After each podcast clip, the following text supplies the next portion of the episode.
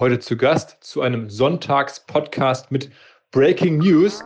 Unser Stammgast Sven Schmidt und der Chefredakteur und Gründer von Deutsche Startups, Alex Hüsing. Das, was der Philipp gerade erklärt hat, wie wichtig es ist, die Berührungspunkte zu schaffen, den direkten Kundenzugang. Das haben jetzt im Jahre 2020 tatsächlich auch, ich sage mal, solche klassischen Konzerne verstanden.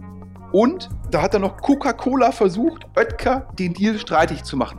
Und auch da muss ich mal sagen, also ganz, ganz großen Respekt. Ich höre ja manchmal auch irgendwie deutscher Corporate kauft das Startup und ich frage mich, was soll das?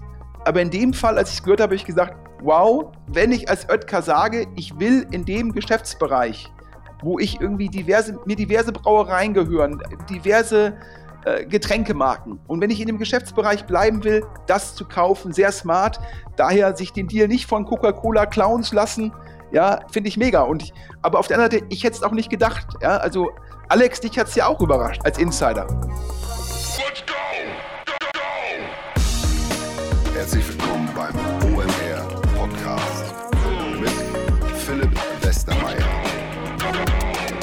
ich spare mal die lange Vorrede. Wir sind auf ein Thema aufmerksam geworden, dass die deutsche Wirtschaft, also insbesondere natürlich die Startup-Wirtschaft und aber auch den Mittelstand noch eine ganze Weile bewegen dürfte, worüber viel gesprochen werden dürfte in den nächsten Monaten. Und das wollen wir jetzt sozusagen mal exklusiv bringen. Dazu kommen zwei weitere Themen, die ich irgendwie auch für wirklich ähm, richtungsweisend und spannend halte. Ähm, und deswegen haben wir kollaboriert erstmals Premiere, ein gemeinsamer Podcast sozusagen mit ähm, dem DS Insider Podcast von Alex Hüsing und Sven Schmidt. Beide entsprechend jetzt zu Gast. Der Alex Hüsing ist ja der Gründer und Chefredakteur von Deutsche Startups. Sven Schmidt brauche ich nicht weiter erklären, Stammgast hier im OMR-Podcast.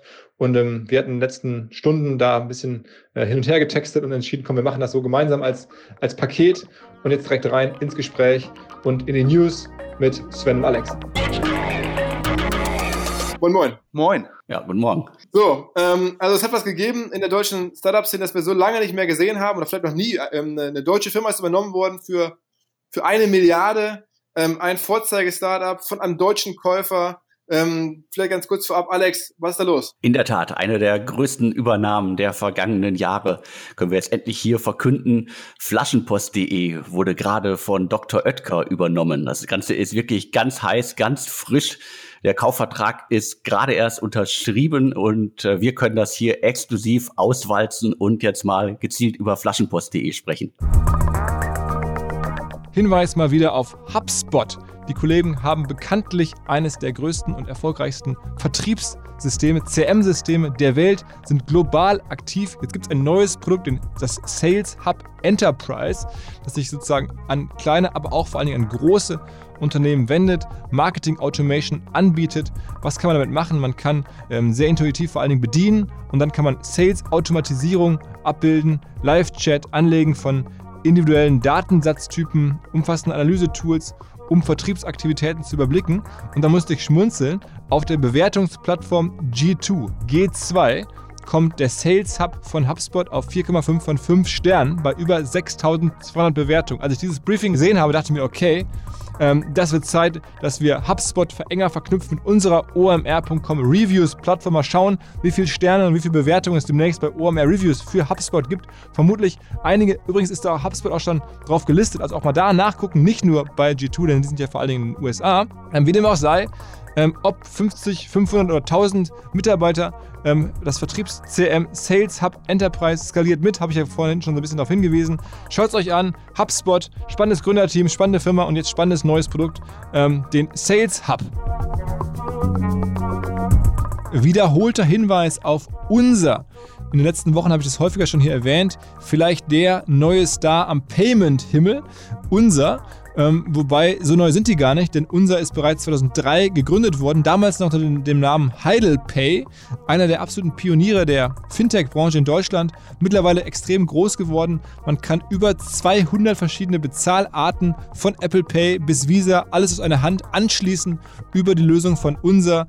Ähm, natürlich kann man auch verschiedenste Länder anschließen, 160 Länder und inklusive natürlich aller Währungen, ähm, egal aus welcher Branche man kommt, ob jetzt irgendwie Einzelhandel, große Firma, kleine Firma, Digitalbranche. Alles ist über unser abbildbar, also alles, was vor allen Dingen mit Payment zu tun hat. Und das Ganze geht dann jeweils auch immer einfach. Heute Vertrag abschließen, morgen das Onboarding starten und in kürzester Zeit mit dem Online-Shop losgehen. Es gibt da so ein eigenes unser Onboarding-Tool, extrem einfach zu integrieren, ohne jede Programmierkenntnisse. Ähm, ich glaube, am besten mal nachschauen unter unser, wobei Vorsicht, die Firma heißt unser, aber schreibt sich unzer mit Z in der Mitte, entsprechend unzer.com.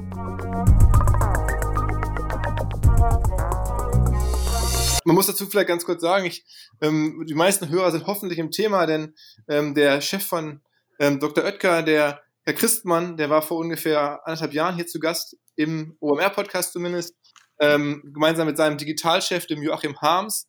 Ähm, da wurde über Flaschenpost gesprochen, der, der CEO von Flaschenpost, der Steven Weich, ähm, der war auch hier vor einigen Wochen im Podcast zu Gast. Ich glaube, ihr sprecht auch regelmäßig über Flaschenpost, über die Entwicklung dort. Seit, glaube ich, zwei Jahren covert ihr das regelmäßig im, im DS-Podcast.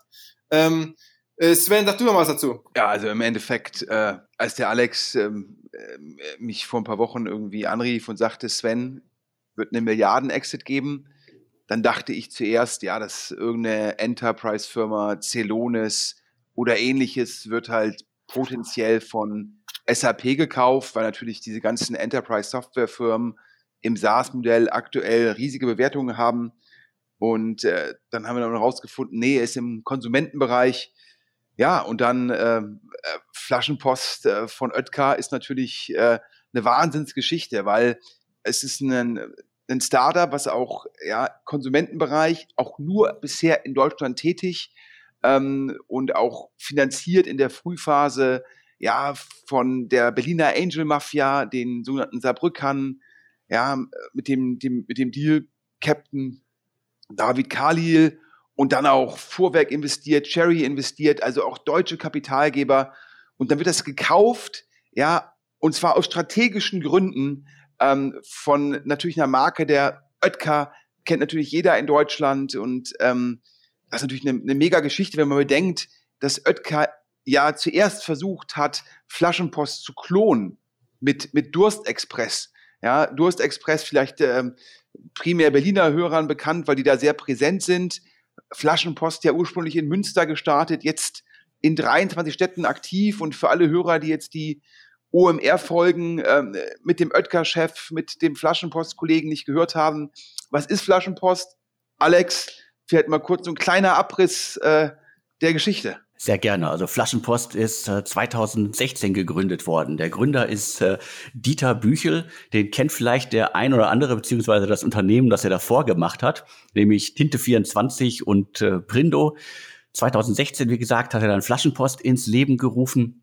Und ganz banal gesagt, hat er mit Flaschenpost einfach äh, einen digitalen Getränkelieferservice aufgebaut. Also solche Konzepte gab es ja in den vergangenen Jahrzehnten, vor allen Dingen in Großstädten, hier gerade in Berlin, wo ich ja hier sitze, äh, immer mal wieder. Also äh, relativ kleine Angebote, die halt mit einem, äh, ja, mit so einem, äh, sagen wir, kleineren LKW äh, einen Sprinter durch Berlin fahren und irgendwie freitags, samstags und sonntags das Partyvolk mit Getränken versorgt haben.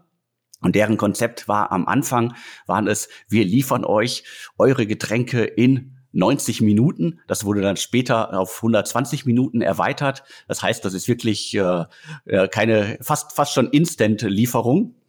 Und äh, du hast es gesagt, äh, das Konzept äh, war so erfolgreich, dass äh, Dr. Oetker es irgendwann mit Durstexpress dann äh, geklont hat. Das gab, glaube ich, auch ein wenig äh, Streit und Missgunst unter den äh, jeweiligen Unternehmen. Durstexpress äh, habe ich natürlich hier in Berlin extrem oft gesehen. Flaschenpost ist noch nicht so lange hier unterwegs. Du hast es ja gerade gesagt, Sven, gestartet in Münster und die sind unglaublich schnell gewachsen. Äh, äh mittlerweile sind, glaube ich, 7000 Mitarbeiter einschließlich aller Fahrer und Lagerarbeiter bei Flaschenpost beschäftigt. Ähm, 23 äh, Lagerstandorte gibt es, glaube ich, oder 21 Standorte gibt es, glaube ich. Äh, insgesamt, glaube ich, äh, sind es 135 Städte, die insgesamt beliefert äh, werden. Ich glaube, das stammt auch alles aus dem OMR-Podcast. mit dem äh, Geschäftsführer. Und dann ging es halt los. Am Anfang haben äh, Cherry investiert und äh, Discovery Ventures, das sind die SumUp-Gründer.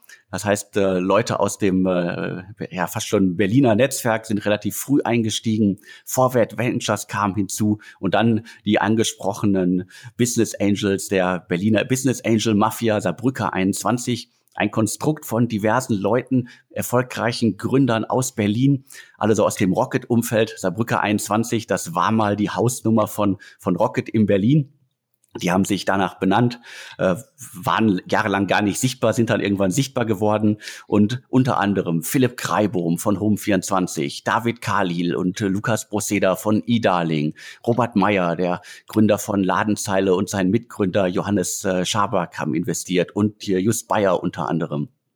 Später sind dann noch äh, ein paar andere größere VCs dazugekommen und unter anderem dann auch die portugiesische Unternehmerfamilie Dos Santos. Die haben dann irgendwann 20 Millionen 2018, also zwei Jahre nach dem Start, in das Unternehmen investiert. Dann kam 2019 ging es direkt weiter mit Tiger Global. Das hatten wir im Deutsche Startups Insider Podcast auch vor einigen Jahren dann exklusiv verkündet. Es ging munter weiter und wir haben auch noch ein paar Zahlen, aber die kann Sven dann später nochmal genauer aufdröseln. Damals lag die Bewertung nämlich bei knapp 270 Millionen Euro. Und es sind noch weitere Investoren hinzugekommen, ein paar prominente Namen, äh, Bright Folk, also Anders Holch äh, Polsen, also die Bestseller Group und Hedo Sophia, Hedo Sophia, das muss Sven gleich nochmal ganz, ganz ausführlich erklären, wer dahinter steckt. Die haben dann wohl zu einer Bewertung von 500 Millionen investiert. Das ist noch gar nicht so lange her. Das heißt, die machen jetzt einen guten Schnitt. Und das jetzt mal so grob die, die schnelle Geschichte von Flaschenpost äh, mit äh, möglichst vielen Details. Ja, ich glaube, ähm, da gibt es noch so eine kleine Vorgeschichte. Ich glaube, das ist in Münster sogar schon 2014 sind die ersten Tests gestartet. Und äh, dann hat man noch mal eine Pause gemacht und ist dann sozusagen, hat das hat sozusagen die ganze Logistik und den Ansatz nochmal optimiert und ist dann 2016, glaube ich, voll durchgestartet. Also daher ist so ein bisschen, ja, vielleicht hat der Philipp noch, erinnert sich noch an die Geschichte im Podcast. Ähm, der, die Hörer, die sich sozusagen hier für mehr Insights noch interessieren, denen seien auf jeden Fall die beiden OMR-Podcasts nahegelegt. Ähm, vielleicht kommen wir einfach mal zu der Frage, was, wie viel Umsatz macht aktuell so ein Flaschenpost? Warum kauft das Oetker?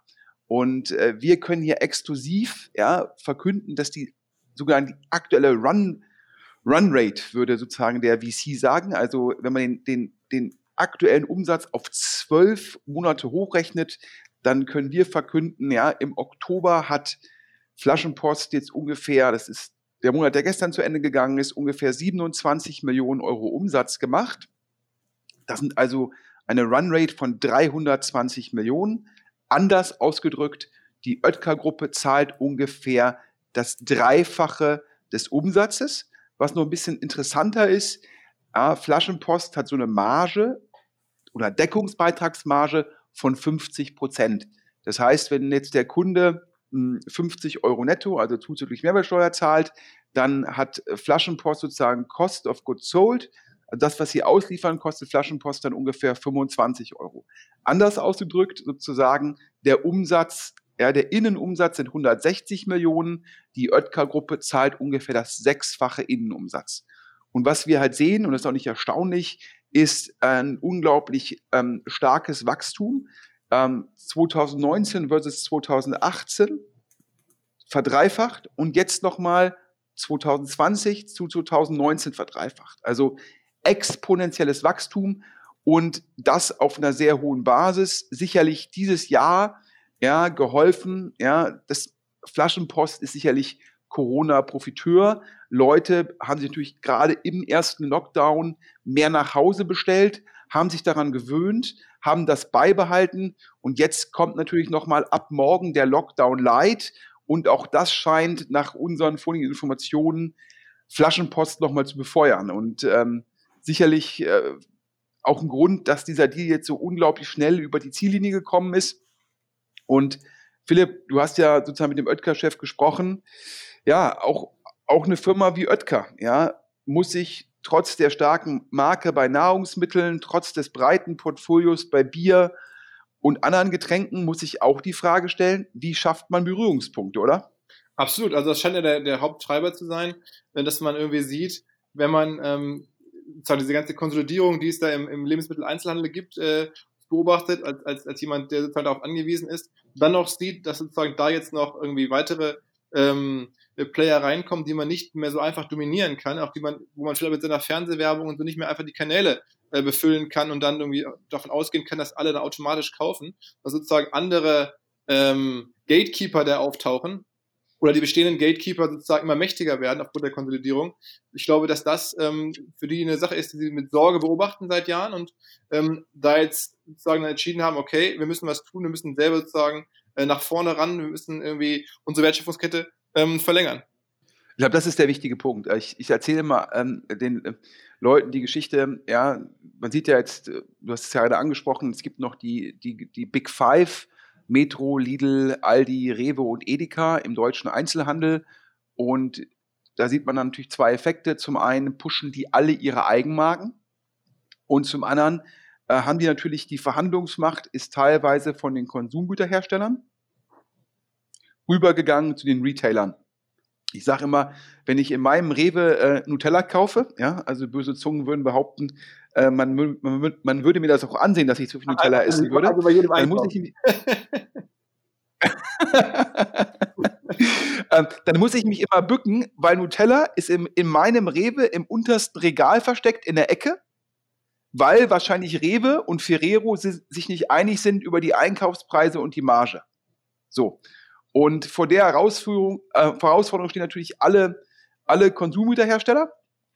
Ähm, nun ähm, kommen wir nachher noch zum Thema, das ist ganz spannend für die Hörer, die jetzt sagen, ja, nur über Flaschenpost. Nein, der Alex und ich haben noch zwei andere mega spannende News mitgebracht, denn das, was wir jetzt aktuell mit Flaschenpost gesehen haben, die halt den Getränkelieferdienst äh, angegriffen haben, versuchen jetzt auch neue Startups im Bereich Supermärkte. Dazu kommen wir gleich. Aber daher ist es unglaublich wichtig, Berührungspunkte mit dem Kunden aufzubauen. Und ähm, ja, ich glaube, die, die Oetker-Gruppe, die hat, ähm, vielleicht wenn sich jetzt manche Hörer fragen, ähm, können die sich überhaupt leisten? Die haben vor, Philipp, ich glaube vor drei Jahren äh, Hamburg Süd, eine Reederei, verkauft an den globalen Marktführer Maersk, die Maersk-Gruppe für 3,7 Milliarden. Das heißt, in der Oetker-Gruppe ist natürlich genug Kapital vorhanden, um so eine Transaktion zu stemmen. Und die Oetker-Gruppe hat ja also Nahrungsmittel und Getränke. Die hatten ja eh ein sehr diverses Portfolio. Die hatten ja noch eine Bank, dieses Bankhaus Lampe, glaube ich. Also ich war damals, als ich bei denen im Gespräch war, immer überrascht, wie viel da eigentlich so alles hintersteckt. Man kennt ja nur sozusagen die Dr. Oetker Lebensmittel, aber das ist ein sehr ähm, diversifiziertes, würde man sagen, aber auch so ein bisschen sehr reichhaltiges Portfolio gewesen an Aktivitäten mit Reederei und Banken und sonst was. Eine, Brauerei natürlich auch. Also sie haben ja eine, eine eigene Brauerei sozusagen, eine eigene Biermarke.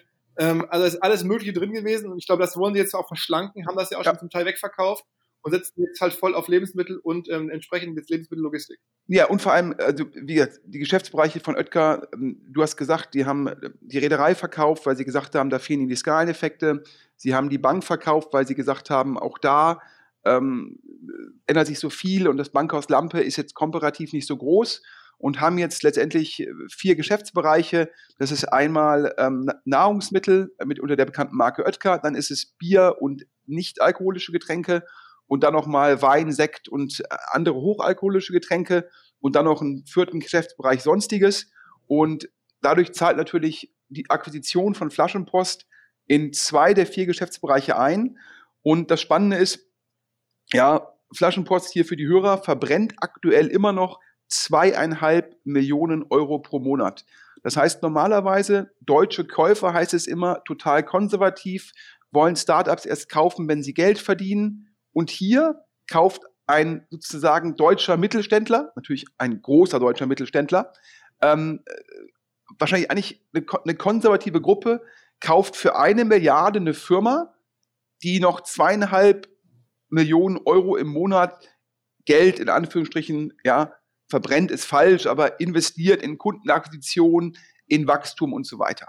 Ähm, und es ist einfach ein, auch ein sehr hohes Multiple, sechsmal Innenumsatz für das Feld und warum tun die das? Ja, neben dem hohen Wachstum und der hohen Deckungsbeitragsmarge ist der dritte Punkt, ähm, es ist Flaschenpost entgegen der Erwartungen des Marktes gelungen, im Bereich Bier und Wasser Eigenmarken zu etablieren. Und die Bier-Eigenmarke hat schon einen Marktanteil bei Flaschenpost von allen Biermarken von 15 Prozent. Und Philipp, du hast es gerade ja angesprochen. Die, der Glaube war früher immer, man muss für 50 Millionen Euro Fernsehwerbung machen und dann kauft der Kunde nur das Bier mit der Marke. Und jetzt ist der Beweis wahrscheinlich angetreten, dass die Leute, die sozusagen top of the funnel sind, die die Berührungspunkte haben, die können den Kunden leiten. Ob es nun ein Rewe ist zu den Eigenmarken oder auch ein Flaschenpost zu den Getränken. Denn was hat Flaschenpost ausgezeichnet? Der Alex hat es gesagt. Letztendlich dieses Lieferfenster innerhalb von 120 Minuten. Aber das zweite auch, die Bestellung am Handy über die App. Und natürlich kann ich in der App, habe ich ja nur einen relativ, relativ kleinen Bildschirm, da kann ich natürlich meine Marken, die Eigenmarken sehr gut positionieren und so den Kunden leiten. Und das sehen wir. Und dann ist man in der Lage, eine Marke zu etablieren, rein über Kundenkontakte und ohne einen Werbedruck von 50 Millionen Euro aufzubauen. Wenn man sich jetzt anguckt, wie viele Getränkemarken die Oetker-Gruppe hat und was die Oetker-Gruppe dafür an Marketing ausgibt, ist es total wichtig für die jetzt zu sagen, jetzt haben wir mit Flaschenpost auch einen direkten Kanal ähm, zum Endkunden. Daher strategisch mega sinnvoll. Sie haben es mit Durstexpress erst versucht zu klonen. Das hat halt nicht geklappt. Jetzt kaufen sie es und sichern sich damit so ein bisschen ab. Denn wir sehen ja auch bei Amazon, und ich glaube, jetzt waren die Amazon-Zahlen ähm, letzte Woche bekannt gegeben, ja, äh, Amazon macht dann halt im Endeffekt statt, die haben ja auch eigene Marken oder sie machen halt die Werbung ähm, auf der Plattform. Das heißt, auch Amazon lässt sich ja dann die Berührungspunkte, die sie generiert für Marken, extrem gut vergüten. Und Flaschenpost kann das Äquivalent werden für Getränke. Daher Ostwestfälisch-Lippe, oder? Sagst du immer, Philipp. OWL. Ostwestfalen-Lippe, also ist ja ohnehin eine sehr, sehr spannende Region, wo einige deutsche top-mittelständische Firmen herkommen. Ähm, jetzt finde ich, ist das wirklich ein, ein, ein, ein, ja, ganz fast ein Zeitenwechsel, äh, eine Zeitenwende, dass jetzt sowas passiert, weil eine deutsche Firma in dem äh, Stil zugreift, das ähm, ist vorher einfach nicht passiert. Ich glaube, am Ende, das hatte ich damals auch in dem Gespräch so rausgehört, haben die sich sehr genau angeschaut, was in anderen Branchen passiert ist, zum Beispiel mit Zalando und Otto. Und da war man auch so, im Nachhinein hätte wahrscheinlich Otto sehr gerne Zalando zu einem früheren Zeitpunkt gekauft, ähm, aber haben das halt nicht gemacht, weil sie es nicht so richtig ähm, äh, geglaubt haben, was da passieren kann und weil es dann irgendwann auch immer teurer wurde. Und jetzt war wahrscheinlich der letzte Zeitpunkt, wo, wo Dr. Oetker sagen konnte, okay, ähm, das ist noch irgendwie finanzierbar. Wir sehen, was da kommt, dass wir ahnen die Entwicklung voraus. Wir packen jetzt zu. Also schon extrem mutig, muss man sagen. Also auch großen Respekt, ne, sowas zu machen. 30 Millionen Verlust im Jahr ähm, und wahrscheinlich auf Jahre hinaus. Das ist ja keine Firma, die jetzt kurzfristig profitabel werden sollte. Ähm, also einfach nicht, wäre auch nicht sinnvoll. Ähm, das ist schon, schon ein Wort. Und das natürlich alles auch noch vor dem Hintergrund der sozusagen des, des verändernden Geschäftsmodells, werbeseitig, wie du es beschrieben hast, Fernsehwerbung verliert an Relevanz. Ähm, du musst sozusagen den, den, den, den, den Kanal kontrollieren. Schon extrem spannend und, und sehr mutig. Aber ich habe das Gefühl, da gibt es eigentlich nur Gewinner bei dem Deal. Also sowohl die Gründer, die Investoren als auch Dr. Oetker war nicht das Gefühl, das ist ein dummer Käufer. Ich meine, die kennen das Segment ja auch, denn äh, mit Durst Express wissen sie ja genau, was die einzelnen KPIs bedeuten. Sie wissen wahrscheinlich genau, was sie, was sie angucken müssen vor so einer Transaktion. Und ich glaube, da hat auch der, der Joachim Harms eine große Rolle gespielt haben, ähm, der das, das Durst Express Projekt geleitet hat ähm, als Digitalchef. Also ich bin habe das Gefühl, das ist irgendwie eine, eine, extrem positive Nachricht für alle in der Szene. Absolut. Also ähm, muss man ganz klar sagen, ähm, äh, der Alex, du hast es ja erwähnt, Alex, dieser Brücker, ich glaube nach meinem Verständnis zwei bis drei Prozent. Äh, wie gesagt, du hast ja die ganzen bekannten Namen erwähnt und wie gesagt, der vielleicht ganz spannend das Modell der Saarbrücker für die Hörer. Meistens ist das Problem, wenn ein Angel irgendwie 0,1, 0,2 Prozent hat, dann ist es für ihn, macht, lohnt es sich dann die Zeit aufzuwenden und so weiter. Und dieser Brücker poolen das und dann gibt es immer einen Deal-Captain. Das war diesmal David Khalil, der hat sozusagen den Deal für alle Angels zusammen betreut. Und da fließt natürlich jetzt viel Geld auch an dieser Brücker zurück, was die dann wiederum in neue Startups investieren können. Das hat also auch sehr positive Effekte, zumindest auf das Berliner Ökosystem. Ähm, und natürlich auch für Vorwerk, ja, die nehmen, äh, vielleicht können wir mal kurz über das Cap-Table gehen, ist ja auch immer ganz spannend. Also ähm, Vorwerk gute 10% noch an Flaschenpost, also die nehmen 100 Millionen vom Tisch. Ein äh, riesiger Erfolg nach HelloFresh sozusagen der, der zweite Exit, wo, wo Vorwerk also ähm, einen dreistelligen Millionenbetrag vom Tisch nimmt. Äh, Sherry, ähm, äh, einer der führenden Berliner Frühphaseninvestoren, sogar 15 Prozent. Das heißt, die können mit dem einen Investment ihren gesamten ersten Fonds zurückzahlen. Also auch super. Ähm, und äh, auch das Management, da gibt es diesen Gründer, den hast du erwähnt, ähm, gab natürlich auch, der ist ja, glaube ich, aktuell im Aufsichtsrat und da gab es dann sozusagen neues Management. Das Management in Summe auch noch 25 Prozent, Gründer und Management 25 Prozent, eine Viertelmilliarde. Ähm, ja, und äh, Alex, du hast es gesagt, Hedo Sophia. Hedo Sophia ist ein VC, die haben die letzte Runde gemacht, die haben 8 Prozent. Ähm, ja, nicht so bekannt. Ähm, und dahinter der größte Limited Partner bei Hedo Sophia ist wohl der US-Milliardär Michael Bloomberg, ja, ehemaliger Bürgermeister von New York, Präsidentschaftskandidat, gibt aktuell bei der Wahl unglaublich viel Geld aus ähm, und natürlich Bloomberg Terminals, ähm, ja, ähm, und der ist sozusagen der Großinvestor hinter Hedo Sophia und Hedo Sophia hat jetzt innerhalb von einem Jahr, die haben nämlich im letzten November auf Basis von 500 Millionen Post investiert. Die haben jetzt innerhalb von einem Jahr ihr Geld verdoppelt. Und daher macht der Deal auch Michael Bloomberg noch ein Stückchen reicher. Ansonsten noch dabei gewesen mit ähm, 17 Prozent Tiger Global, ein amerikanischer Growth Investor und der Alex, du hattest schon mit 10 Prozent die Bestsellergruppe. Das heißt, wir haben tatsächlich bei dem Deal, ja, zusammen mit dem portugiesischen Family Office, auch ganz spannend, ähm, das hört sich mal so an, portugiesischer Retailer Family Office, die verwalten 8 Milliarden also eine der reichsten Familien von Portugal. Ja, also daher haben wir hier gleich, äh, ja, Helo Sophia hat so acht Prozent, die sind also nicht ganz bei 100 Millionen, aber wir haben fünf Investoren, die 100 bis 170 Millionen vom Tisch nehmen, Helo Sophia ungefähr 80. Also das ist schon, das zahlt ins Ökosystem zurück. Und ähm, das ist auf jeden Fall spitze. Übrigens, Philipp, ich muss dich da gerade noch einmal korrigieren. Du hast gesagt, 30 Millionen Verlust, na, 30 Millionen negativer Cashflow, denn ähm, man hat natürlich teilweise auch Investitionen, die dann abgeschrieben werden, wie der Aufbau von neuen Lagern und ähnliches. Ähm, aber ich finde eine Akquisition, ähm, finde ich einfach spitze und für euch jetzt, für die Hörer vielleicht nochmal, wie kommt so ein Deal zustande? Ähm, Im April, ja, sozusagen sogar im Lockdown, ähm, hat Flaschenpost gemerkt, wir können jetzt nochmal irgendwie richtig stark wachsen und dafür brauchen wir Kapital. Und dann haben die, weil sie ja dann schon raisen wollten auf einer höheren Bewertung als die 500 Millionen, wo Hedo Sophia ein halbes Jahr vorher, im November letzten Jahres investiert hat, haben die dann gesagt, dafür brauchen wir eine Investmentbank.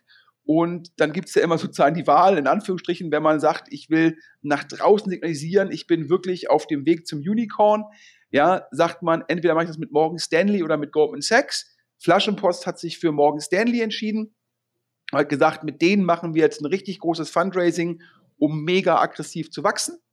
Und dann hat sich die Oetker-Gruppe ähm, gemeldet und gesagt, ja, wir haben Interesse, investieren und oder kaufen. Und dann hat man sich auf Seiten der Gesellschafter von Flaschenpost entschieden, einen dualen Prozess zu machen. Was ist ein dualer Prozess? Da sagt man, Option 1 ist, wir machen klassische Kapitalaufnahme. Option 2 ist, wir verkaufen die Firma. Und dann hat sich, äh, war relativ schnell klar, dass ein unglaublich großes Interesse von Strategen da war, die Firma zu kaufen. Ja, Differenzierung hier für die Hörer. Stratege ist jemand, der aus dem Business kommt, der das kauft, ja, weil es sozusagen strategisch passt, da rein, wie gesagt, im Fall von Oetker, die Verlängerung der Wertschöpfungskette nach vorne.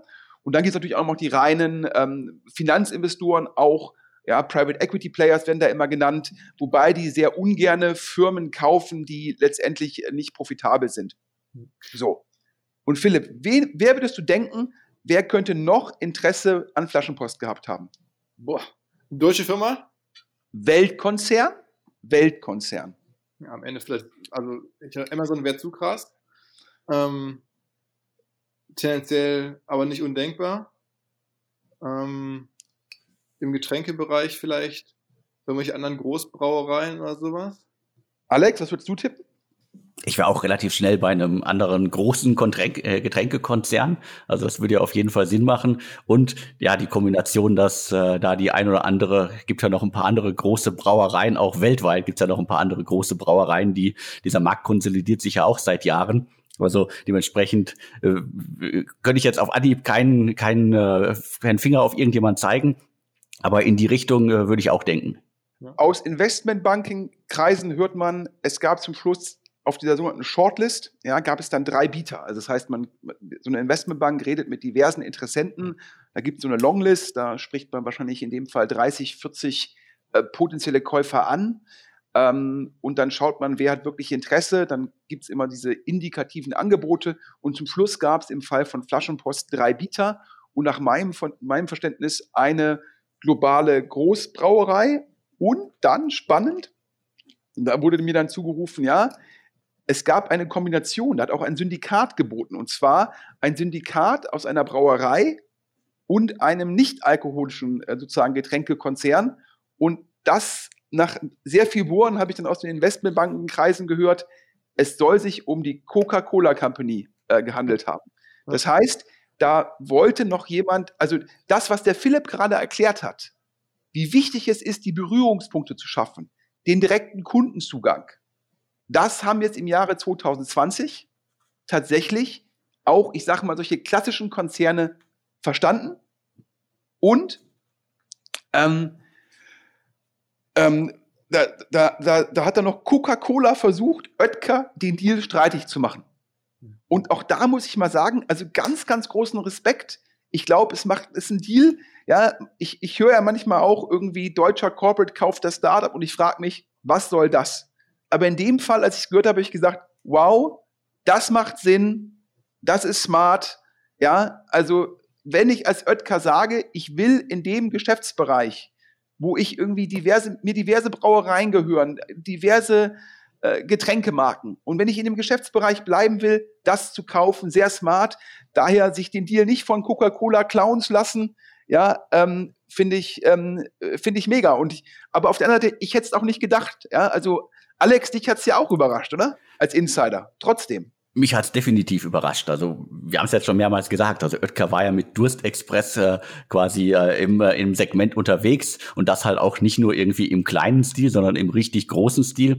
Äh, wer in den vergangenen Jahren durch Berlin gegangen ist, der hat auf jeden Fall irgendwie äh, drei, viermal Durstexpress äh, Sprinter gesehen. Das heißt, das war für die eine richtig große Nummer.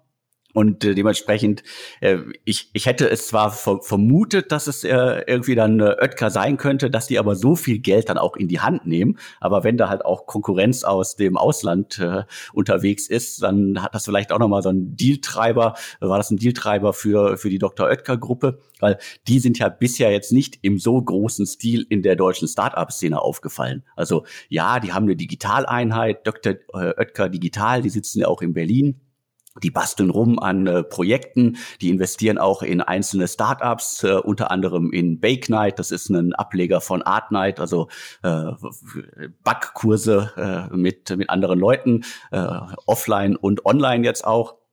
Und die haben vor einiger Zeit bei Deine Torte, das ist ein Startup in Köln investiert und das Unternehmen jetzt auch kürzlich übernommen. Aber da sprechen wir halt jetzt mal im Vergleich äh, zu diesem Flaschenpost-Deal, der eine Milliarde schwer ist, ja wirklich von Peanuts.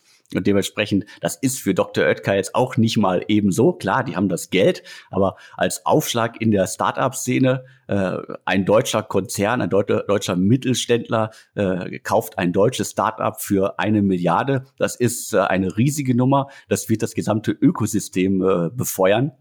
Weil man muss ja auch immer wissen, die, die große, große Problematik in Deutschland war ja häufig nicht nur, wo kriege ich halt in späteren Phasen das Geld her. Das hat sich mittlerweile deutlich gebessert. Also man kriegt das Geld aus dem Ausland.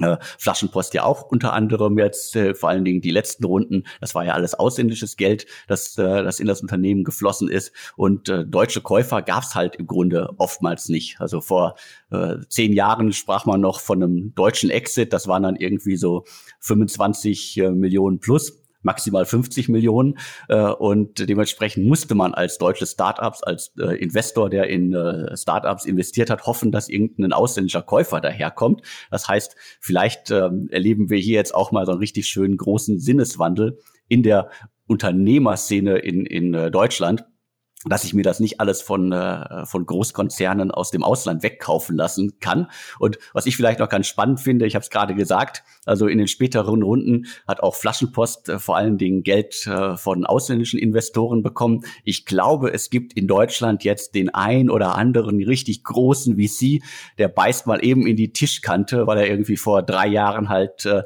äh nicht in Flaschenpost investiert hat. Und da gibt's einige. Ja, aber ich glaube, da muss man, da muss man fair sein. Ich hätte da auch mit VCs gesprochen und ähm, zu Anfang, das ähm, war es halt auch so, dass die sogenannten, die OMR-Hörer mögen das entschuldigen, die DS-Hörer äh, sind das schon gewohnt, die Anglizismen, die sogenannten Unit Economics, die waren halt, da musste man dran glauben, dass man die besser hinbekommt über eine bessere Auslastung, eine bessere Fahrtenplanung und Skaleneffekte weil zu Anfang hat man keine Eigenmarken, man hat dadurch einen geringeren Deckungsbeitrag, man hat noch nicht diese ähm, Lieferdichte, dadurch hat man höhere Logistikkosten, man hat noch nicht die Skaleneffekte im Lager. Und da muss man dran glauben, dass diese Unit Economics mit der Zeit besser werden. Und äh, da ist Vorwerk, die haben das bei HelloFresh geglaubt, als es keiner geglaubt hat.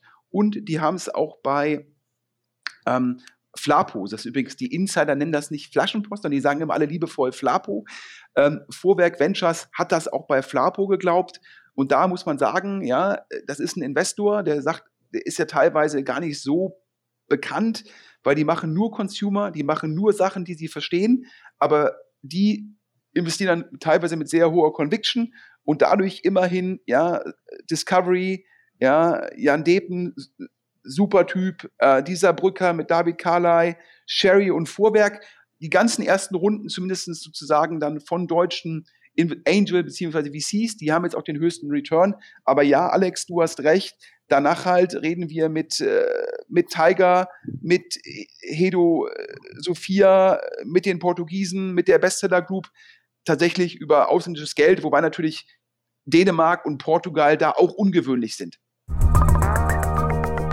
Der zweite Vodafone Business Talk kommt und zwar am 12. November um 14 Uhr, natürlich digital. Beim allerersten durfte ich selber mit dabei sein. Auch damals schon der Gastgeber, der Alex Saul, der Geschäftsführer von Vodafone für den Businessbereich in Deutschland.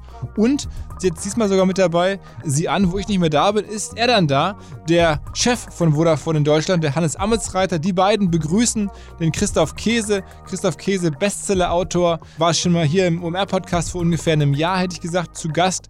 Ich persönlich kenne den Christoph Käse, ähm, seit er mal ganz früher Chefredakteur der Financial Times Deutschland war. Dann ist er zu Springer gewechselt und ich habe ihn nie aus den Augen verloren. Sicherlich jemand, der extrem nah am digitalen Puls dran ist. Also die drei sprechen. Der Hannes, der Alex und der Christoph Käse als, Stargast. Ich glaube, da macht es Sinn, mal reinzuhören, wenn man sich für das Thema Digitalisierung, Mittelstand interessiert. Alles ist kostenlos. Vodafone.de slash Business Talk. Lass mal ganz kurz was anderes vielleicht einwerfen, weil das ist noch gar nicht klar geworden. Wir sprechen ja immer von Oetker und Brauereien. Ich will einmal ganz kurz sagen, was die alles so haben, weil ich glaube, das irgendwie kennt man ja gar nicht so als Oetker. Bier gibt's ja nicht, sondern es gibt ja Radeberger, das kennt man. Äh, man kennt Klausthaler wahrscheinlich, man kennt Scheffehofer aus dem Fernsehen, man kennt irgendwie Berliner Kindle, man kennt auch noch, also ich zumindest kennt irgendwie auch noch Kostritzer, also Urkostritzer aus dem Fernsehen. Ähm, also wirklich, die haben ein Portfolio an, an TV-Bieren, also an Fernsehbieren, ähm, um das einmal zu sagen, weil wir ja gerade darüber erzählt haben, welche Relevanz jetzt irgendwie so Berührungspunkte haben und die abnehmende Fernsehwerbung versus die Verlagerung auf den äh, sozusagen auf den auf den Logistikbereich oder auf die auf die Touchpoints im Supermarkt oder halt im, im, im, im Lieferkontext. Und das sind also alles wirklich Fernsehbiere, die die da in dem Portfolio haben. Das nur einmal als um das abzurunden. Ja, und übrigens ganz spannend, jetzt, bevor wir jetzt zum nächsten Thema kommen, ähm, wie gesagt, Flaschenpost ist ja von Morgan Stanley beraten worden. Da habe ich natürlich auch mich umgehört, welche Investmentbank hat denn die Oetker-Gruppe beraten? Und da hieß es, die Oetker-Gruppe hat den Deal selbst gemacht. Also daher, äh, Philipp, vielleicht kannst du den Oetker-Chef nochmal in einen Podcast bekommen, dass der nochmal seine Perspektive auf den Deal erzählt. Also auch das finde ich äh, super, dass man halt jetzt dann schon die interne Kompetenz hatte. Sicherlich auch durch die Durstexpress-Erfahrung. Da kannte man alle Kennziffern. Da wusste man, was die Stellhebel sind. Das heißt, da brauchte man keinen Berater. Da konnte man die, die Due Diligence, also die Überprüfung selbst machen. Top. Allerdings, ja, ähm, beide Seiten haben dann auch sicher auch, äh, also ähm, man, man, man rät ja immer und sagt, hier denkt man immer die eine Seite Morgan Stanley und die andere Goldman, in dem Fall nur Morgan Stanley auf der einen Seite. Und dann sagt man immer Anwälte, wahrscheinlich Hengeler und Freshfields, das sind die beiden sozusagen Top-Anwaltskanzleien in Deutschland. Und da hatte ich dann recht. Ja, Hengeler und Philipp, glaube ich, kann man sagen, da ist ja auch ein guter Freund von dir Partner, hat sozusagen Oetker beraten und Freshfields hat die, hat Flaschenpost beraten.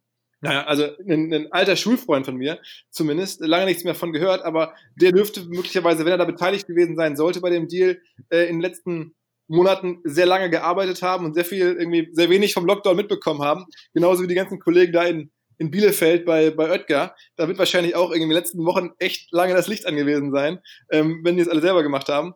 Muss man echt sagen. Krass, aber es zeigt, was da teilweise los ist und man unterschätzt dann häufig wirklich da so den Mittelstand. Ähm, und ja, also insofern ähm, extrem runde Geschichte. Ja, also nochmal, ich glaube, Glückwunsch an alle Beteiligten. Super Deal für die Flaschenpost-Investoren. Ähm, Natürlich top, top, top von dem Gründer, der seinen zweiten Mega-Erfolg hat. Auch klasse vom Management exekutiert. Ja, wenn man sich die Zahlen anhört, die du vorhin genannt hast, Philipp, und die der Alex genannt hat. Philipp, du hast sie im Podcast rausgefunden. Alex hat sie zusammengefasst. Gigantische Zahlen und smarter Deal ähm, sozusagen ähm, für die, für die Oetker-Gruppe. Daher top.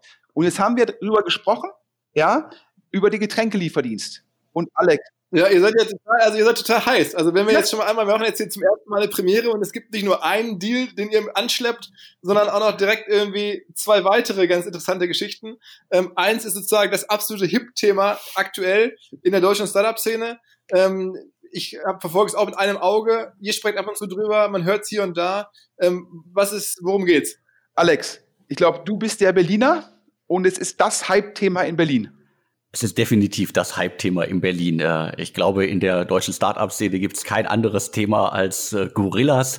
Das ist ein äh, Lieferdienst, der in zehn Minuten, nochmal, in zehn Minuten, und das unterbieten sie derzeit noch, mir in bestimmten Bezirken, in bestimmten Straßenzügen in Berlin, momentan ist das Startup in Mitte, Prenzlauer Berg, in Friedrichshain und in Kreuzberg unterwegs, die liefern mir zu Supermarktpreisen und das ist wirklich, äh, das sind wirklich Supermarktpreise. Also ich kann die App aufrufen, ich kann das hier quasi parallel am Handy gerade mal machen. Ich kann äh, die Gorillas-App aufrufen. Ich bin jetzt hier in Mitte, leider bin ich jetzt im Wedding und die liefern jetzt nicht hierhin und kann dann relativ schnell mir Obst, Gemüse, äh, Milch, Eier, äh, Getränke, äh, Snacks und all so Zeug in den Warenkorb legen, schnell bezahlen. Das Ganze ist wirklich sehr stylisch gemacht. Äh, die, die App ist auch komplett auf Englisch. Das heißt, wir reden hier wirklich von einem Hipster-Thema.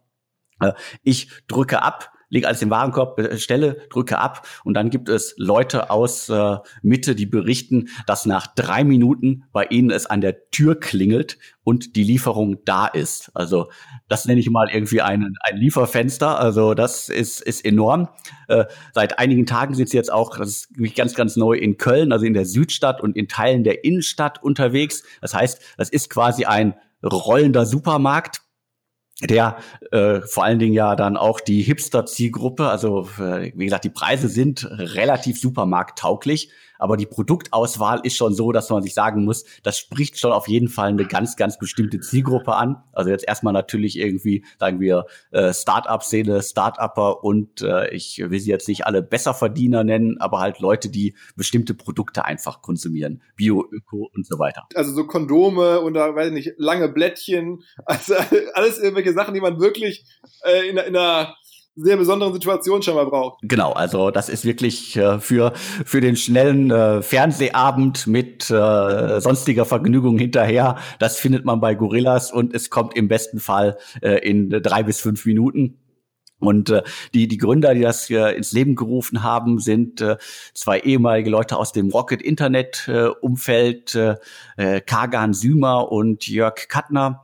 Äh, Kagan Sümer war, wie gesagt, unter anderem bei, bei Rocket, hat er verschiedene Projekte betreut. Jörg Kagner war mehrere Jahre bei HelloFresh. Das heißt, die kennen sich zumindest so ein bisschen im Segment aus, äh, kennen diese ganzen, äh, haben diese ganzen Netzwerke, die man braucht, um sowas anzuschieben. Sind wirklich noch gar nicht so lange unterwegs, sind das Hype-Thema und äh, haben auch relativ schnell dann äh, erste Investoren für das Projekt äh, gefunden, unter anderem halt den Berliner Super Angel Christoph Mehr mit Atlantic Food Labs. Der investiert ja auch schon seit etlichen Jahren wirklich intensiv und massiv in Food-Projekte. Der ist da relativ früh eingestiegen und auch ansonsten gibt's äh, extrem viele Infos zu dem Startup. Also äh, 50 Mitarbeiter sind auf, alleine auf LinkedIn mittlerweile zu finden. Und das bei einem Projekt, das halt relativ frisch ist, aber die werden halt auch äh, reichlich Mitarbeiter brauchen, um das wirklich halt auch zügig auf die Straße zu bringen. Und mir scheint es so, dass sie halt äh, bestimmte Lieferstützpunkte haben in den einzelnen äh, Stadtteilen von Berlin. Wie gesagt, das sind dann auch nicht immer ganze Bezirke, sondern Teile von Bezirken. Ich kann hier an dem Standort, wo ich gerade im Wedding sitze, nicht bestellen, aber in Mitte, äh, sagen wir zwei Kilometer weiter, da ist das möglich.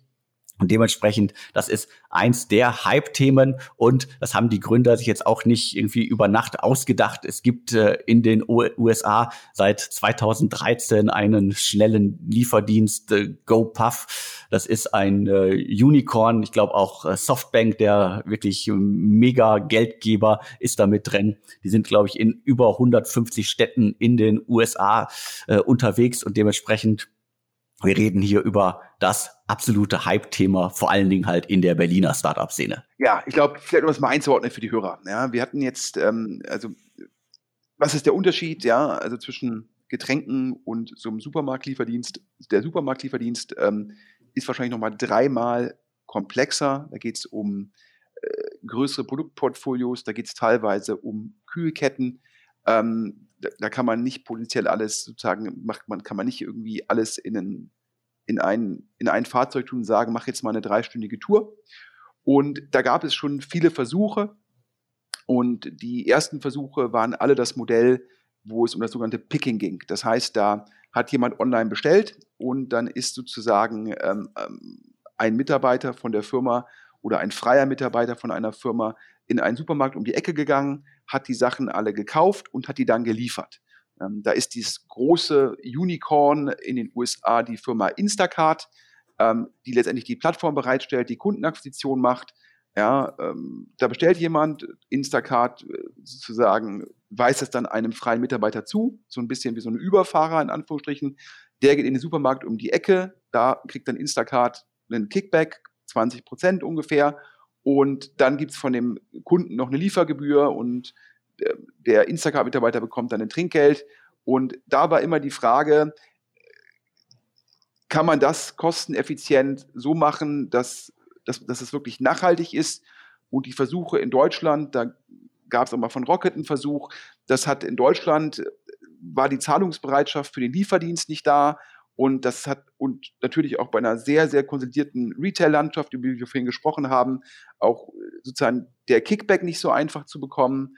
Und daher ist dieses Modell in Deutschland bisher nicht richtig groß geworden. Und dann haben sich in der, Tür in der Türkei gibt es ein Startup, das heißt Getir und in den USA GoPuff, wo unter anderem mein ehemaliger Arbeitgeber Excel Partners groß investiert ist, ähm, haben sich jetzt äh, mit einer großen Differenzierung dieses Modell einen neuen Anlauf, indem man sagt, ich habe ein eigenes hyperlokales Lager. Das heißt, das kann man sich so vorstellen, ja, das Lager wie so einen kleinen Supermarkt, nur dass da keine Kunden reingehen dürfen. Also ja, so ein bisschen, was die Ghost Kitchen in der Restaurantbranche ist, sind sozusagen dieses hyperlokale Lager für, äh, für Supermärkte. Und ähm, da hat man auch nicht die Auswahl, die man jetzt im Endeffekt in einem normalen Supermarkt hat, sondern man hat ungefähr 1000 bis 1500 Produkte. Also statt 23 Marmeladensorten halt nur zwei. Ähm, und dadurch kann man diesem, kann man A, ein kleineres Lager aufmachen und B, man kann es effizienter betreiben. Und ähm, aus diesem Lager heraus, ja, sozusagen, da gibt es dann Leute, die dann die Orders zusammenpacken und dann gibt es wieder andere, die die ausfahren. Und durch das Hyperlokale kann man halt die Lieferzeit dementsprechend optimieren. Und äh, GoPuff hat in der Zwischenzeit 500 solcher äh, hyperlokalen Lager aus denen dann die Städte bzw. Stadtteile bedient werden. Bei Getir, wo übrigens auch einer der Investoren global, nämlich Michael Moritz, der General Partner von Sequoia, investiert ist. Die machen das teilweise auch dann nochmal im Franchise-System, wo dann jemand sozusagen äh, das Lager selbst betreibt für die. Das heißt, äh, da gibt es dann sozusagen Franchise-Partner, aber auch da gibt es eine Marke und eine Plattform. Und auch hier ist die Frage, ja, ähm, wie groß kann das werden? Und auch da irgendwann für die Konsumgüterhersteller die Fragestellung, ist das für mich irgendwann strategisch relevant in einer potenziellen Vorwärtsintegration, um zu sagen, auch ich brauche die Kundenkontakte. Also daher vielleicht haben wir hier in drei, vier, fünf Jahren einen Sonderpodcast und sagen, Ferrero kauft die Gorillas.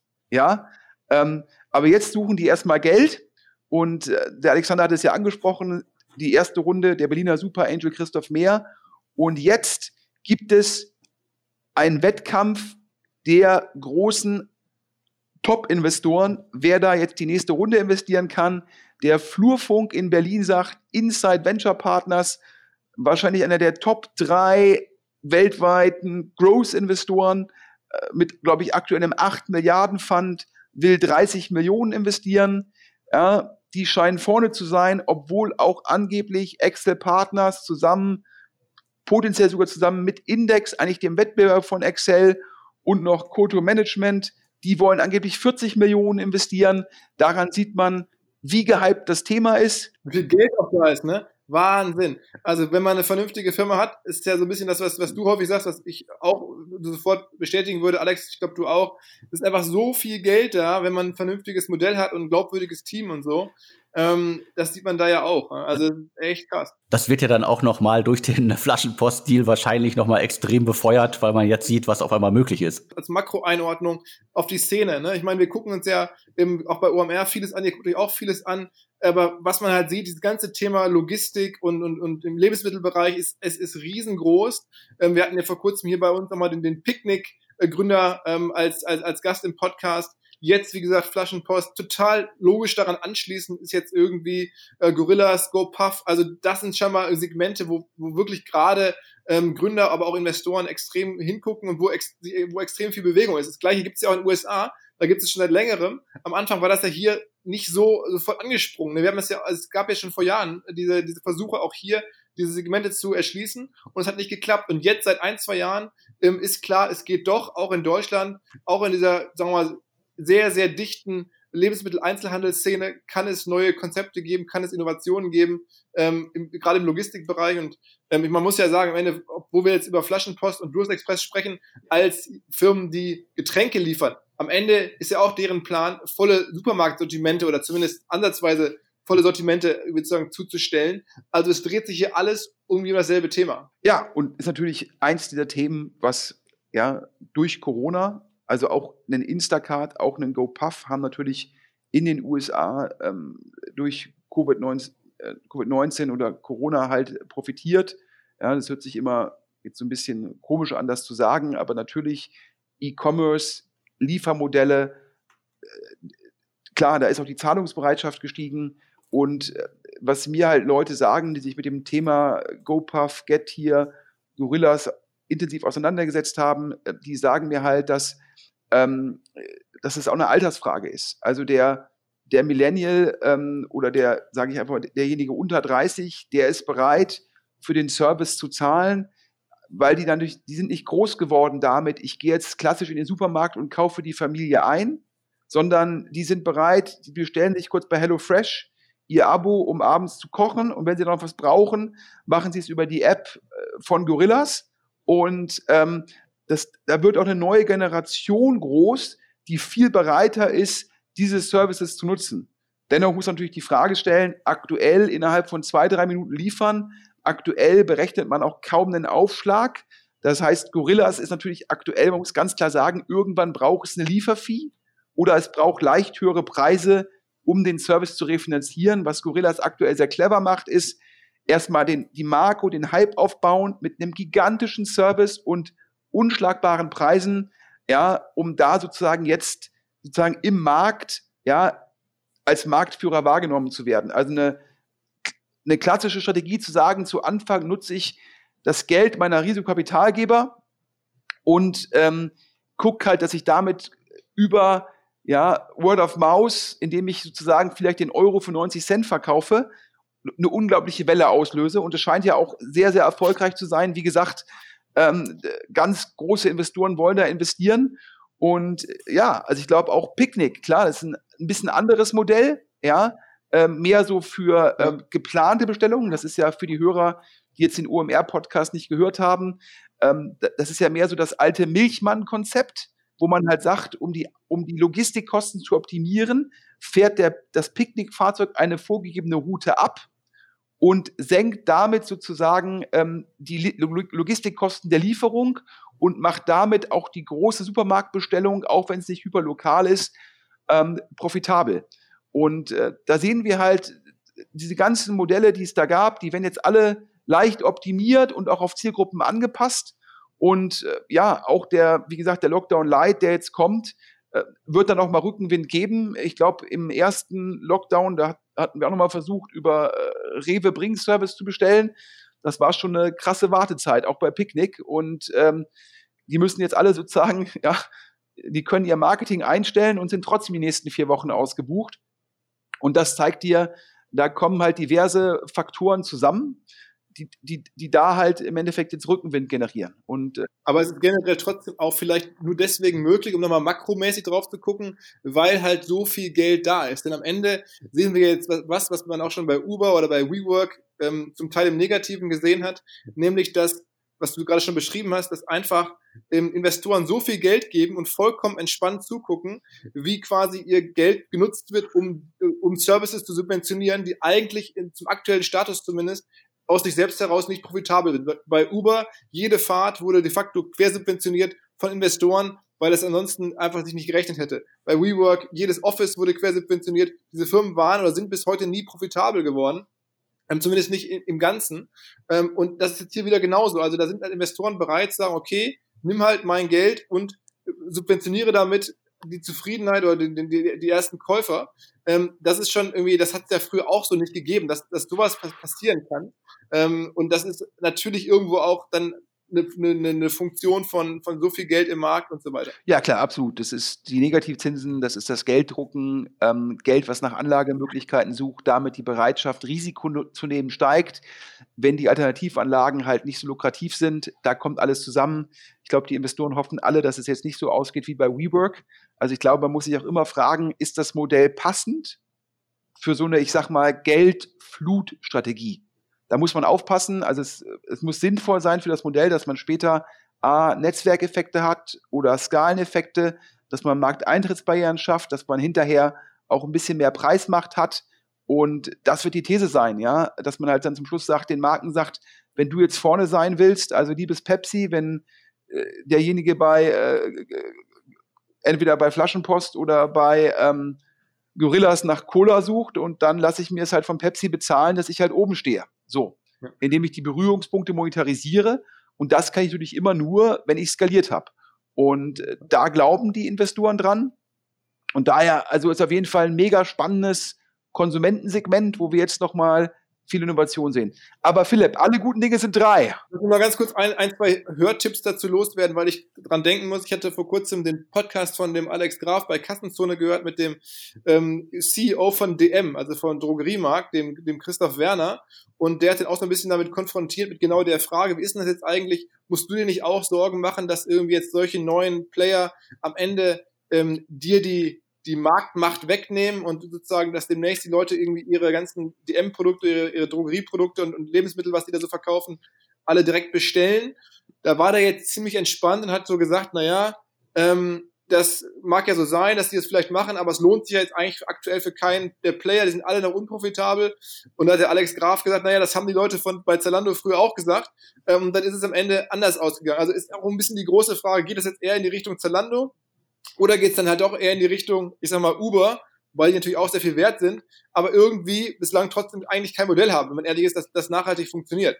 Also das ist ähm, ja auch so ein bisschen dieses, dieses, dieses äh, Verrückte im Markt, dass man A, sich entscheiden muss, woran glaube ich, in welche Richtung wir es nehmen und dass es halt richtig große Firmen gibt, die eigentlich, die auch sogar ja an der Börse notiert sind wie Uber und trotzdem ein Modell haben, wo man bis heute nicht so genau weiß, wie soll das eigentlich richtig gut aufgehen und den Wert am Ende rechtfertigen. Also äh, eine verrückte Welt. Ähm, aber das nur als Abschluss dazu äh, und als, als, als Hörtipp, wer sich dafür tiefer interessiert, wie verhalten sich sozusagen stationäre ähm, Anbieter im Drogeriemarktbereich oder auch im Lebensmitteleinzelhandel zum Teil. Äh, da gibt es bei Kassenzone was zu. Ihr könnt davon ausgehen, sobald irgendwo eine Werbefläche frei ist, erzähle ich von OMR Reviews, unserem ganz großen Zukunftsprojekt. Wir wollen Transparenz bringen in den Softwaremarkt. Ich habe es ja an verschiedensten Stellen schon erzählt, auch hier im Podcast kam es schon verschiedentlich vor. Ähm, die Idee ist, echte Nutzer bewerten ähm, Business-Software und zwar von ähm, Videoconferencing-Software über alle Arten von Marketing-Software, Marketing-Clouds, Marketing-Analytics, E-Mail-Marketing, Shop-Software, Payment-Software. All das wird bewertet, nicht von uns, sondern von Menschen, ähm, die das wirklich nutzen und es bei uns sozusagen aufschreiben, was sie an einer Software gut oder schlecht finden. Wir aggregieren das und dann gibt es so, so Kategorien. Bevor ihr demnächst irgendwo Software kauft, kommt kurz bei OMR Reviews vorbei und schaut euch an, was andere Menschen über die Software denken und welche Software es noch in dem jeweiligen Segment gibt. Wir haben schon über 3000 Reviews, bin ich extrem stolz drauf. Ähm, Firmen wie Audi, Jungheinrich, Fissmann, Otto, Commerzbank, HelloFresh, all diese Firmen haben Reviews abgegeben. Ähm, es gibt demnächst ein neues Feature, Video-Reviews von Celebrities. Wir wären nicht OMR, wenn wir nicht auch sowas machen würden.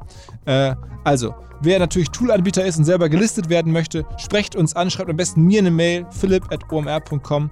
Ähm, ihr werdet das in den nächsten Jahren wahrscheinlich noch häufiger hören. Ähm, omr.com slash reviews. Dann jetzt vielleicht zum dritten Thema. Ich hatte es äh, schon mit Interesse im Manager-Magazin gelesen, da gab es ja eine Titelgeschichte. Ähm, ich glaube, so ein bisschen geht das ganze Thema jetzt weiter. Jetzt kommen die großen Namen zum Schluss. Die Zalando-Gründer, Alexander Sanver, Solarstrom, und ein Startup mit einer Bewertung von 300 Millionen. Alex, du hast die Details. Ich muss einmal noch dann Lukas Gadowski äh, dazu noch äh, zu der Namensriege hinzufügen. Der Spreadshirt und äh, Cirque-Gründer, der ist auch noch in das ganze System involviert. Ja, vor allem der Delivery Hero Gründer. Und worum geht's? Es geht um Enpal. Enpal ist ein äh, Startup, das werden wahrscheinlich die allermeisten selbst in der Hardcore Berliner Startup-Szene kaum bisher irgendwie gehört haben. Es ist das Startup, das Mario Kohle vor einigen Jahren, glaube 2017 gegründet hat. Mario Kohle ist in der Szene relativ bekannt. Er ist der Mitgründer von Around Home. Das war früher mal Käuferportal. Da hatte Lukas Gadowski auch schon vor Ewigkeiten investiert. Mittlerweile gehört das Unternehmen mehrheitlich zu General Atlantic und Pro7 Sat1 beziehungsweise zur Newcom Group. Mal sehen, wie lange noch. Die äh, dünnen ihr Portfolio auch gerade aus. Aber da gibt es zumindest ein paar spannende Zahlen. Wir haben auf jeden Fall äh, rund 80 Millionen Umsatz äh, zuletzt gemacht. Das ist auch schon zwei Jahre alt, die Zahl. Und dementsprechend, äh, Mario Kohle hat schon mal ein richtig großes Unternehmen mit Käuferportal beziehungsweise Around Home aufgebaut. Und da ging es, und da schließt sich so ein bisschen der Kreis dann auch äh, zu Enpal. Käuferportal war anfangs eine relativ simple Plattform. Ich brauche zum Beispiel jemanden, der mir eine Küche aufbaut, eine Heizungsanlage oder Fenster oder halt eine Solaranlage. Dann äh, konnte ich quasi über Käuferportal beziehungsweise jetzt Around Home meinen Auftrag aufgeben und das äh, Portal hat mir dann, die Plattform hat mir dann äh, drei bis fünf Angebote geschickt und ähm, dementsprechend konnte ich dann das günstigste, das spannendste, das beste Angebot für mich aussuchen und äh, Around Home bekommt dann halt eine, eine Provision, sogenannte Lead-Gen-Modelle also.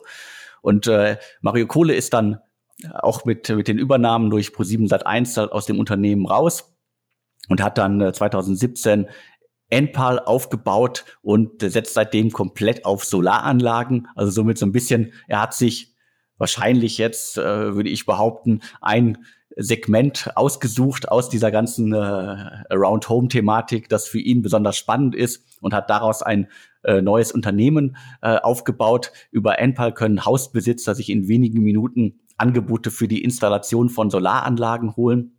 Und am Anfang war das wirklich äh, der Verkauf. Mittlerweile setzen die auch auf äh, die Vermietung von Solaranlagen. Und relativ äh, früh waren äh, Alexander Samwa mit Picos Capital und äh, Lukas Gadowski haben investiert und äh, schon damals gab es irgendwie so gerüchtemäßig sehr, sehr viele Infos von einigen wenigen Insidern aus der Branche. Oh, Enpal, das muss richtig groß sein. Schau es dir an, äh, Lukas Gadowski investiert, äh, Alexander Samwa investiert. Und dementsprechend war das ein Unternehmen, das äh, auf jeden Fall immer einen Blick äh, wert war, aber halt relativ still ist, so wie das Käuferportal auch äh, war. Also äh, die haben relativ äh, wenig klassische PR gemacht. Ich glaube, nur zu äh, Rekrutierung von Mitarbeitern sind sie dann irgendwann mal ein bisschen lauter geworden. Äh, die beiden Gründer, äh, wo Mario Kohler zugehört, sind aber auf jeden Fall extrem sympathische Brandenburger Jungs, unterstützen auch ihren lokalen Fußballverein schon seit Jahren. Ich weiß gar nicht, ob das immer noch stattfindet, jetzt mit dem Around Home auch. Genau, jetzt, äh, jetzt kommt äh, die, die große Neuigkeit, äh, was ich relativ ungewöhnlich finde. Äh, wie gesagt, gesagt. Also es, äh, es ist Picos Capital drin, es ist äh, Lukas Gadowski drin. Das heißt, da sind schon äh, sehr wahrscheinlich ähm, Millionen geflossen in das Unternehmen. Jetzt kommen äh, drei in Anführungsstrichen kleine Angel, die aber ein großes, tiefes Portemonnaie haben. Die Zalando-Macher, Gründer, also Robert Gens, David Schneider und Rubin Ritter, die investieren jetzt in Enpal und damit haben wir halt äh, das schon gerade beschriebene riesige Szenario zusammen. Also Samwas, Gadowski und die, die Zalando-Macher, äh, Gründer und äh, das ist auf jeden Fall eine, eine richtig große Nummer. Ja, vielleicht auch da für die Hörer, ähm, was macht das Modell so spannend? Also zum einen ist das auch ein integriertes Modell. Ähm, Enpal macht drei Sachen. Die verkaufen nicht nur die Solaranlage, die finanzieren die auch. Das heißt, man mietet die und darunter liegt halt letztendlich ein Finanzierungsmodell. Und das dritte ist, die haben natürlich ein Netzwerk von Servicepartnern, die das installieren. Das heißt, für den Endkunden letztendlich, ja, passend zur Zeit, der muss sich um nichts kümmern, der muss nicht eine Einmalzahlung leisten, der zahlt eine monatliche Miete und ähm, spart dennoch im gewissen Rahmen Geld. Warum ist das? Da haben sich halt die sozusagen die zugrunde liegenden äh, Wirtschaftlichkeit hat sich geändert, weil natürlich die Strompreise gestiegen sind. Dadurch ist es lukrativer, den Strom selbst zu erzeugen. Und ähm, das ist sicherlich auch der Grund, warum sich der Käuferportalgründer für das Segment entschieden hat, weil er gesehen hat und nach meinem Verständnis zusammen ähm, mit Picos entwickelt, in Anführungsstrichen, also im Dialog mit dem ähm, äh, Jeremias Heinrich, sozusagen der linken und rechten Hand von Alexander Samba. Da war ja jetzt auch im Manager-Magazin ein längerer Artikel, wie die beiden, also der Alexander und der Jeremias, auf äh, Solarstrom und alternative Energien setzen. Und wieder erwarten, äh, hat man auch gesehen, dass äh, Jeremias, glaube ich, 40, 45 Prozent an den ganzen Vehikeln hat. Also unglaublich äh, viel, wenn man bedenkt, wie die Sambas früher geteilt haben. Und das zeigt ja auch, wie so ein Alexander Samba äh, den Kollegen halt wertschätzt. Und der muss das mit dem Käuferportal-Kollegen zusammen entwickelt haben und geguckt haben, wo kommt der Rückenwind. Und in der Sekunde, wo halt die Energiekosten, die in Deutschland ja aufgrund der in Anführungsstrichen Energiewende so teuer geworden sind, dadurch gibt es halt den Anreiz für den privaten Nutzer, sich eine Solaranlage zu beschaffen. Und dann ist immer die Frage, wie mache ich das halt möglichst einfach, indem ich halt sage, keine Vorabzahlung, nur Miete und wir installieren es auch. Alles aus einer Hand. Und das ist der Ansatz von, von NPAL. Und natürlich hat der Käuferportal-Gründer eine unglaubliche Kompetenz. Wie generiere ich die Leads? Wie generiere ich Leads mit hoher Intention? Und wie konvertiere ich die Leads mit hoher Intention? Wie schaffe ich das? Denn das ist sicherlich dort extrem wichtig, ähm, dass diese Mathematik aufgeht. Was habe ich für Kundenakquisitionskosten? Wie kriege ich, welchen Finanzierungsstil bekomme ich von der Partnerbank? Sicherlich ein Modell, wie übrigens auch ähm, äh, bei Gorillas. Wenn die Gorillas ausrollen, müssen sie ja die ganzen hyperlokalen Lager finanzieren. Das ist über Venture Capital komparativ teuer. Das heißt, auch ein Enpal wie ein Gorillas guckt sicherlich auch auf alternative, alternative Finanzierungsmöglichkeiten wie Fremdkapital oder Venture Debt. Und ja, mit dem Line-up, ja, Lukas Radowski, tiefe Taschen über Delivery Hero, Alexander Samba, ich glaube, viel tiefere Taschen gibt es gar nicht in der deutschen Startup-Szene. Und jetzt halt noch die Zalando-Gründer, die nach meinem Verständnis so jeder ein knappes Prozent, also Rubin Ritter natürlich nicht Gründer, aber sozusagen Top-Management, jeder so ein knappes Prozent haben und dafür halt äh, entsprechend knapp drei Millionen jeder auf den Tisch gelegt hat, also Bewertung von 300 Millionen. Und der Flurfunk in Berlin sagt, da kommt jetzt potenziell auch noch ein großer US-Investor rein, um das Modell noch weiter auszurollen. Also daher, wenn man dieses einmal hinbekommen hat, wenn man diesen Service, die Finanzierung, die Lead-Gen einmal hinbekommen hat. Und bei NPAL scheinen die KPIs so auszusehen, dass es alles passt. Ja, dann mag das die Bewertung auf den ersten Blick teuer aussehen. Aber wenn die Blaupause passt und man hat ein Top-Team, dann kann man die Blaupause jetzt mega aggressiv ausrollen. Denn die wissen, wie man die Leads generiert, die wissen, wie man die Leads abschließt. Man bekommt die Solaranlage finanziert, man hat, den, man hat das Service-Netzwerk und vor allem kann man halt gucken, in welche Länder man die Blaupause noch ausrollen kann. Natürlich immer mit sozusagen der Fußnote, hängt davon ab, wo die Energiepreise in einem gegebenen Land sind. Und manche VCs sagen mir auch noch zum Schluss, die Solaranlage wird immer nur einen Teil des Stroms liefern können, kann man natürlich auch den Kunden dann einen Vertrag für den restlichen Strom verkaufen. Daher mega spannendes Modell, wenn man sich das so anguckt. Die Zalando-Gründer auch mega smart, Rubin Ritter, richtig, richtig intelligent, wie auch Alexander Samwa. Ich glaube, wenn die da bei 300 Millionen investieren, NPAL, meine Wette, das nächste Unicorn, Philipp. Kann man sich so vorstellen, auch wenn man sich den Gründer anguckt, dass der gerade schon ein bisschen erzählt, ne, es ist alles so am Ende nochmal einer der typischen deutschen Fälle, eine WAU, Studienstiftung, also alle Signale da, die du ja auch gerne anguckst, glaube ich, auf, auf grün. Ähm, ja, vorher zehn Jahre, sehr, sehr lange ähm, Käuferportal gemacht, mit hoher sogar Nachhaltigkeit, zehn Jahre was zu machen, ist ja auch erstmal ein Wort. Ähm, und jetzt halt das. Ähm, ich kenne mich mit dem Thema nicht so genau aus, aber ich finde es irgendwie erstmal super erfreulich, dass halt solche Themen, klar auch natürlich extrem ökonomisch und, und pekuniär veranlagt, aber solche Themen jetzt in den Fokus geraten und ähm, ich habe in dem Manager-Magazin-Artikel, worum es der ja auch ein bisschen sich darum dreht, dass jetzt die, insbesondere Alexander Samba jetzt so viel ähm, ja, nachhaltige Investments macht oder zumindest in Ökostrom und so investiert. Angeblich ja auch, ähm, zumindest steht das da, ähm, mit dem Ziel, ähm, die Welt besser zu machen. Man kann sich das kaum vorstellen, ne, von, von, von Leuten, die Jahre total halt hardcore kapitalistisch unterwegs waren und das wahrscheinlich immer noch sind, aber vielleicht lässt sich das ja irgendwie zum Schnitt bringen, in einem gewissen Maße, ähm, dass die ihre, ihre Kohle und ihr Talent ähm, da auch solchen Themen zur Verfügung stellen. Äh, ich kann das nicht genau übersehen, aber es würde mich freuen, wenn es so wäre. Ja, ich glaube, also äh, ich halte die Sambas ja für unglaublich intelligent und top ausgebildet. Aber ich habe, wir hatten ja vor kurzem äh, den Podcast Philipp mit dem Florian Rinke zum Thema, ob jetzt die Sambas sozusagen die typischen Kölsche Jungs sind, sozusagen empathisch, Leute umarmt und so weiter.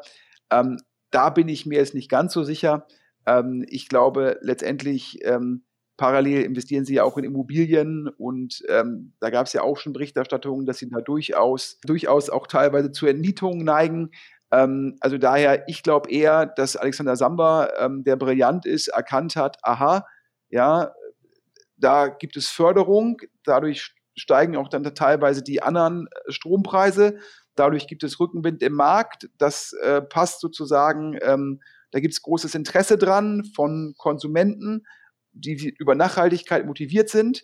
Und der Markt ist bisher nicht konsolidiert, der ist teilweise vielleicht auch nicht gut gemanagt. Da gibt es Ineffizienzen. Und dann sagt Alexander Samba mit dem Jeremias Heinrich, der auch unglaublich intelligent sein muss, da setzen wir uns auf das Thema ja, und tun auch noch nebenbei was Gutes. Aber ich glaube, ähm, der Antrieb der Sambas, das sieht man jetzt auch bei dem, ähm, bei dem, sage ich mal, dem Delisting von Rocket, ähm, wo ja auch Alexander Samba über die gemeinsame Holding der Brüder Großaktionär ist, wo man ja auch schon sagen, das hat zumindest ein Geschmäckle. Ähm, da sieht man halt, dass, glaube ich, schon der Hauptantrieb, ähm, und das will ich, ich glaube, es ist ist ihnen auch nicht vorzuwerfen. Der Hauptantrieb ist Geld verdienen. Und in dem Fall hat das halt noch den positiven Nebeneffekt.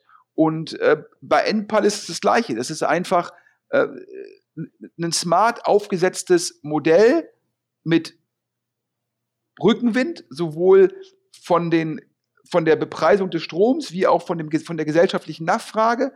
Das mit einem Top-Team, super exekutiert, da kommt dann alles zusammen. Also daher, ich würde da jetzt nicht zu viel reinlesen. Nein, du hast vollkommen recht. Ich, ich sage das auch deswegen, weil ich den Artikel halt im Manager-Magazin gelesen habe, war ja auch die Titelgeschichte oder ist die aktuelle Titelgeschichte. Ähm, und da gibt es dann so eine Passage, wo die wohl auch, also die, das Team hier, dieser ähm, Jeremias oder wie auch immer der, das genau ausgesprochen wird, ähm, also da steht auch drin, dass das ein, der, sein Vater irgendwie Bauer ist in Deutschland. Deswegen unterstelle ich mal, der Junge heißt Jeremias und nicht Jeremias, aber man weiß es nicht. Ähm, vielleicht hat der Bauer auch einfach gesagt, ich nenne ihn jetzt mal anders. Ähm, aber äh, jedenfalls, äh, dieser Jeremias und der Alexander Samba gehen da wohl laut dem Artikel äh, zu so bestehenden Ökokonzernen hin, ähm, also Stromkonzernen hin und wollen sich da beteiligen. Und dann sind da teilweise so wirklich so alteingesessene Öko- und sagen wir mal, ideologisch überzeugte Ökostromgründer total überrascht, dass die da aufkreuzen und fragen sich dann halt auch, sind die jetzt hier einfach nur wegen der Kohle oder sind die jetzt hier, weil die irgendwie das Modell spannend finden aus, aus, aus sich selbst heraus. Ne, das ist, kann man sich richtig vorstellen, wie da so ein bisschen so Welten aufeinander prallen. Und da ist halt die Frage, wie weit glaube ich jetzt an einen idealistischen äh, Antrieb? Sicherlich nicht äh, komplett, aber vielleicht ist es zumindest irgendwie eine, eine ganz gute Mischung. Aber naja, ich glaube, der Hauptpunkt ist, glaube ich, dass Alexander Samba unglaublich gut Märkte lesen kann. Häkchen. Glaube ich, dass er auf Themen sehr gute Manager setzen kann. Häkchen glaube ich, dass er solche Firmen als aktiver Gesellschafter besser machen kann. Häkchen. Glaube ich, dass er den Markt konsolidieren kann. Ein Häkchen dran. Und ich glaube, das ist die ähm, gesamthafte Logik, ähm, wo jemand sagt, wie ein Alexander Samba, wo allokiere ich mein Geld auf die Themen, wo Rückenwind ist. Und dann, ich will mich nicht nur da passiv engagieren, ich will das auch gestalten. Und ich habe Zugriff sozusagen auf Top-Gründer, auf Top-Manager, auf High Potentials. Ja, wenn man sich anguckt, wer bei Picos arbeitet, ähm, das sind dann alles irgendwelche ehemalige Mitarbeiter von Top-Beratungen. Ähm, wenn man sich anguckt, auch Picos selbst hat jetzt schon über 100 Millionen investiert in verschiedene Firmen. Und ich glaube einfach, ähm, das ist die Investitionshypothese. Und, äh, und das finde ich macht halt Sinn. Und dann, ich glaube eh, zum Schluss ist es für eine Volkswirtschaft gut, wenn Leute halt sagen, ja, ich will das effizienter machen, ich will hier sozusagen das Thema nach vorne treiben. Ähm, und da ist die Motivation, muss auch zumindest immer mit monetär sein, denn alles andere ist auch für eine Gesellschaft nicht nachhaltig. Ja, wenn man sagt, ich mache jetzt eine Firma, die soll eigentlich gar kein Geld verdienen, ja, da, da, das weißt du ja selbst, Philipp, ja, auch, auch du musst ja, ich, ich kenne dich ja gut und ich weiß, dass du primär irgendwie, du willst ein toller Arbeitgeber sein, ja, du willst glückliche Kunden haben, du kommst den Kunden entgegen, du willst eigentlich immer gucken, dass alle zufrieden sind und du willst auch was Gutes für die Gesellschaft erreichen. Aber auch eine, auch ein OMR muss zum Schluss Geld verdienen, damit du deine Ziele umsetzen kannst. Ja, absolut. Also ähm, das ist so. Und aber ich wollte es nur so als, als Randnotiz einfach erzählen, weil ich das auch so spannend finde, sich auch wirklich so, so lebhaft vorzustellen, wieder so, so, so, so ein Team aus ultrasmarten, so, so Kapitalismus-Jungs, ähm, da bei diesen Ökostromgründern. Aber ich störe mich schon an dem, an dem Wort. Du, du hörst dich in der Zwischenzeit schon fast an äh, wie die Linke im Bundestag. Kapitalismus-Jungs. Das ist doch irgendwie, das sind Unternehmer und Investoren, die Geld verdienen wollen. Und wir müssen, wir müssen aufpassen, dass wir nicht vergessen, dass das unseren Wohlstand äh, äh, treibt. Dass, dass, dass das, was wir verteilen, ja auch erstmal erwirtschaftet werden muss. Und dass wir auch im globalen Wettbewerb stehen und nicht auf der Insel der Glückseligen leben. Und da kann man nicht immer sagen, Kapitalismus pur. Das, das macht doch, das wirft doch Unternehmer wie dich selbst in ein schlechtes Licht. Das ist ja so im Endeffekt, wenn ich sage, ich will einen Stand im OMR-Festival kaufen und danach läufe ich rum, boah, der Philipp, Hardcore-Kapitalist, der wollte der wollt für den Stand von mir Geld haben. Was für eine Unverschämtheit. Nein, nein, also so meine ich das nicht, nur weil ja, sagen wir mal, du hast ja gerade selber ähm, auch erzählt, dass natürlich rund um diese Immobilienthemen und auch gerade jetzt im, die Samba-Story, die ja nun sehr beeindruckend ist, die hat ja immer wieder, sagen wir mal, so, so besondere Auswüchse des Kapitalismus, die man vielleicht wahrscheinlich. Ähm Aber das ist doch falsch. Du sagst schon wieder das. Bevor wir uns jetzt hier zanken, ich fasse nochmal den Podcast zusammen. also, ich glaube, wir haben beide denselben Respekt und beide sehen wir, dass es total sinnvoll ist für die deutsche ähm, Wirtschaft, dass es sowas gibt. Also ich glaube, jeder Deal, über den wir hier sprechen, ist indirekt, das ist mir vollkommen klar, ähm, von den von Sambas und deren Erfolgsgeschichte beeinflusst. Also bei Flaschenpost ganz sicher, ähm, äh, bei bei ähm, ähm, Gorillas ganz sicher, jetzt bei Endpal ganz offensichtlich. Also alles, was groß ist irgendwie, ähm, da hängen die mit drin und da haben die natürlich. Korrekt, also bei Flaschenpost sozusagen hat Cherry investiert, ja, äh, Christian Mehrmann, Philipp Dames waren vorher bei, waren vorher bei Zalando, Zalando von den Sambas gemacht, ähm, Gorillas, Ex-Mitarbeiter von Rocket beziehungsweise HelloFresh, HelloFresh von den Sambas aufgesetzt, Enpal, jetzt Alexander Samba sozusagen, äh, war der erste Investor und Ökosysteme entstehen natürlich auch durch Leute, die teilweise mal die Tür eintreten. Ist das dann immer hübsch? Nein, aber ist es gut dafür? Zum Schluss muss man sich fragen, überwiegt das Gute oder Schlechte? Und beim Schlechten muss man halt gucken, dass man da äh, dann dem halt Einhalt gebietet. Aber bevor das jetzt hier ausartet, mega, mega Erfolg. Ja. Die Oetker-Gruppe kauft für eine Milliarde Flaschenpost. Ein deutsches Start-up, was noch kein Geld verdient, ja, wird von, einer, wird von einem deutschen Mittelständler in Anführungsstrichen für eine Milliarde gekauft. Und es macht Sinn und es ist richtig, es schafft die Berührungspunkte, um zwei der vier Geschäftsbereiche der Oetker-Gruppe sozusagen in Anführungsstrichen abzusichern. Top. Dann, Gorillas. Ist es das Flaschenpost von morgen? Hyperlokale Lieferung von Lebensmitteln innerhalb von zehn Minuten. Das heiße Thema wäre klar in der Berliner Blase the hottest shit, um den Anglizismus zu verwenden. Und da stehen jetzt die top angelsächsischen Investoren Schlange und wollen da investieren. Wir werden von Gorillas noch mehr hören. Und alle guten Dinge sind drei. Das Dream Team ist zurück, denn Alexander Samba hat für Rocket immer Zalando betreut. David Schneider, Robert Gens, Alexander Samba schätzen sich unglaublich. Jetzt noch dabei natürlich Rubin Ritter und zusammen sind sie jetzt alle investiert bei Enpal, vertikal integrierter Anbieter für Solarlösungen. Da ist die Finanzierung mit drin, da ist der Service mit drin, da ist die Installation mit drin und spannendes Modell von einem der deutschen Top-Gründer wird es gerade ausge ausgerollt. Wir haben gehört, da kommt auch demnächst noch ein US-Investor, um noch mehr sozusagen Gas geben zu können. Daher Top-Nachrichten. Alex, wir freuen uns hier bei Philipp den OMR DS Insider Podcast Sonderausgabe, denn es ist der größte Exit des Jahres. Und man darf nicht unterschätzen, was das für Konsequenzen haben wird, dass die Oetker-Gruppe für eine Milliarde Flaschenpost kauft. Alex, das Schlusswort gehört dir. Und ich sage nochmal alle Hörer, die jetzt das cool fanden, über Geschäftsmodelle sich zu unterhalten oder zuzuhören, die sich dafür interessieren, alle zwei Wochen also liebe OMR-Hörer, alle zwei Wochen machen das der Alexander und ich im DS Insider Podcast. Man muss fair sein. Es gibt nicht jedes Mal solche Monster-Nachrichten wie heute, aber ab und zu haben wir mal richtig Top News im Gepäck. Alex, zum Schlusswort. Und diese Monster-Nachricht wollten wir natürlich mit möglichst vielen Leuten da draußen teilen. Deswegen haben wir uns entschieden, hier den OMR DS Insider Podcast zu machen. Mir hat sehr viel Spaß gemacht. Äh, äh, wir haben ja eine ganz neue Dynamik gesehen untereinander. Dementsprechend äh, vielen Dank für die Möglichkeit, unsere exklusive Nachricht vom richtig gigantischen Flaschenpost-Exit hier über den OMR-Kanal auch zu verbreiten. Und ja, vielen Dank dafür. Sehr, sehr gerne. Männer, cool, dass ihr da wart. Ich glaube, Alex und ich, wir gehen jetzt in den normalen Sonntagsrhythmus über. Sven muss sich jetzt erstmal wieder ein bisschen locker machen.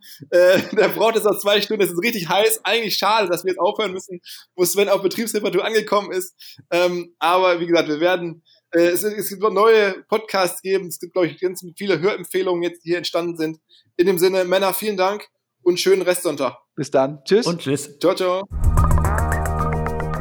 Zum Schluss der Hinweis auf ein Angebot der Hamburg Media School. Am 12. und 13. November gibt es dort ein Seminar zum Thema Shitstorms und Krisenkommunikation, was man tun sollte, wenn man sich in einem Shitstorm befindet oder um einen abzuwehren oder äh, wie man am Ende eines Shitstorms vielleicht seine Reputation im Internet wiederherstellen kann, schützen kann. Zwei Tage lang geht es genau um solche Fragen. Wer Interesse hat, hamburgmediaschool.com slash Weiterbildung.